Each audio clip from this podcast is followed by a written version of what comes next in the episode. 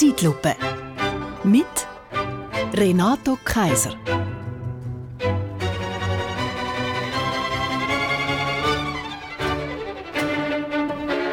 Tempo 30 in allen Siedlungsgebieten. Zack, bumm. Das fordert der Schweizerische Städteverband. Wegen Lärm. Ja, hoppla. Jetzt geht's los. Was für ein linksgrün versiffter Heilpädagog ist denn dort der Chef?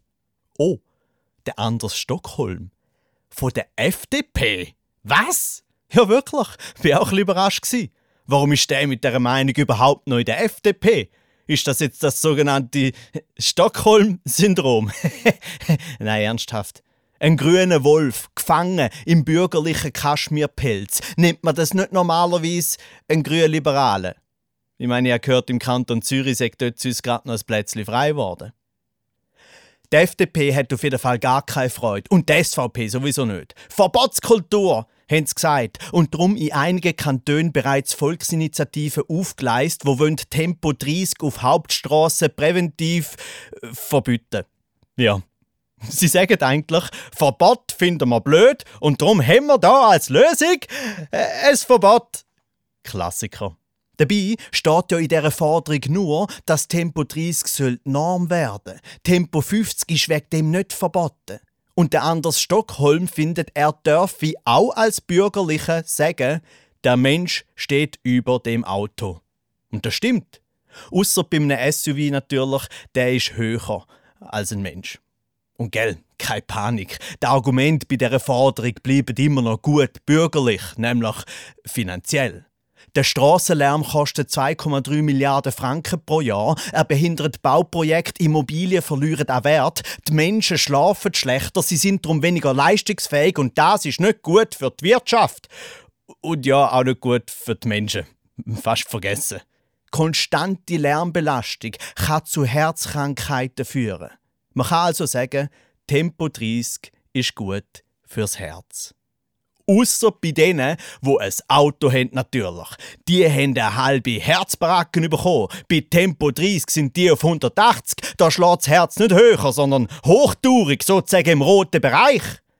Aber Hand aufs Herz, liebe AutofahrerInnen, da tue ich Ihnen ja wahrscheinlich Unrecht. Weil das mit dem Tempo 30 kann sie doch eigentlich gar nicht so fest mitnehmen. Gerade in der Stadt. Vor allem nicht, wenn sie so einen SUV haben. Das ist doch schon mit Tempo 50 keine Freude, sind wir ehrlich. Sie könnte man doch nicht angeben, es gäbe ihnen einen adäquaten Adrenalinkick, wenn sie mit ihren 250 PS zwischen zwei Ampeln kurz auf lächerliche 50 Stundenkilometer beschleunigen und dann wieder auf Klötz, weil irgend so ein vollbärtiger Start-up-Barista mit seinem E-Trotti nicht über die Straße muss. Nein, Sie leidet doch schon lang. Und zwar am meisten. Ich meine, wir alle sind Teil der Lösung und Teil vom Problem, aber Sie, Sie sind das Opfer vom System. Jahrelang hat man ihnen gesagt, grösser, schneller, besser. Auch in der Werbung. Dort donnert ihren SUV mit dramatischer Kinomusik durch die nordamerikanische Tundra und alles schreit Freiheit. Und jetzt stehen sie mit dem Karren in der Stadt. Überall hat es plötzlich Häuser und Ampeln und Zebrastreifen und Kind, wo du fast nicht siehst, weil die so hure klein sind. Was ist denn da los? Wildfremde Menschen nennen sie einen Kindermörder. Und sie antworten ganz überfordert: Nein, mein Auto ist nicht gefährlich, es hat Personenerkennung. Personenerkennung. Das ist ihnen doch selber peinlich. Schließlich wissen sie ja, seit sie das erste Mal in den SUV hineingesessen sind. Wenn der sich nicht so hure hoch wäre, hätten sie selber Personenerkennung, nämlich ihre Augen. Und wenn ich eben in ihre Augen schaue, dann sehe ich, tief drinnen wissen sie's. Jedes Mal, wenn sie im Quartierströssli grad noch so haarscharf um Kurve kommen und aus Versehen der benachbarte Arbeitsagog auf seinem Liegevelo fast bis in die Autobahnausfahrt mitnehmen, wissen sie, sie und der SUV sind zu gross für die Stadt. Ihre Freiheit endet dort, wo die Grenze vom engen blauen Parkplatz anfängt. Von den gesellschaftlichen Normen ausbremst zu werden, das haben sie schon lange akzeptiert. Und zwar mit einer Grandezza, die ihresgleichen sucht. Eine Höchstgeschwindigkeit von 250 Stundenkilometer haben, aber trotzdem nach Feierabend im Schritttempo heimfahren. Niemand macht das mit so einer Größe wie ein SUV. In dem Auto sind sie zwar übermenschlich groß und übermenschlich stark, aber ihre größte Superkraft ist, sich an Regeln halten. Und da kommt es auf eine mehr oder weniger doch auch nicht mehr drauf an. Sie bleiben in ihrer Mitte, zmitzt auf der Straße mit der Yogamatte im Kofferraum, der stille Gigant von der 30er-Zone.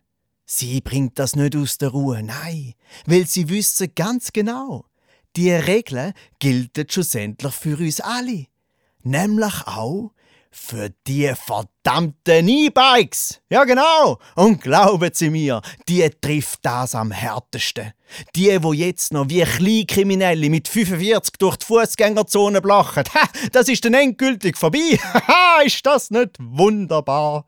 Denn sind wir wieder ein Herz und eine Seele. Weil wo könnten sich SUV und VelofahrerInnen besser auf Augenhöhe begegnen, als in der gemeinsamen Schadenfreude, wenn so ein wild gewordener E-Bike-Rentner einen Bus überkommt. Und wenn alle Stricke reißen und sie tatsächlich wegen Tempolimit 30 ihren SUV endgültig abgehen, sind sie nicht allein. Im Gegenteil. Dann können sie immer noch mit uns allen zusammen mit dem ÖV in Sonnenuntergang fahren. Weil schlussendlich ist so ein Linienbus ja auch nichts anderes als der grösste SUV der Welt.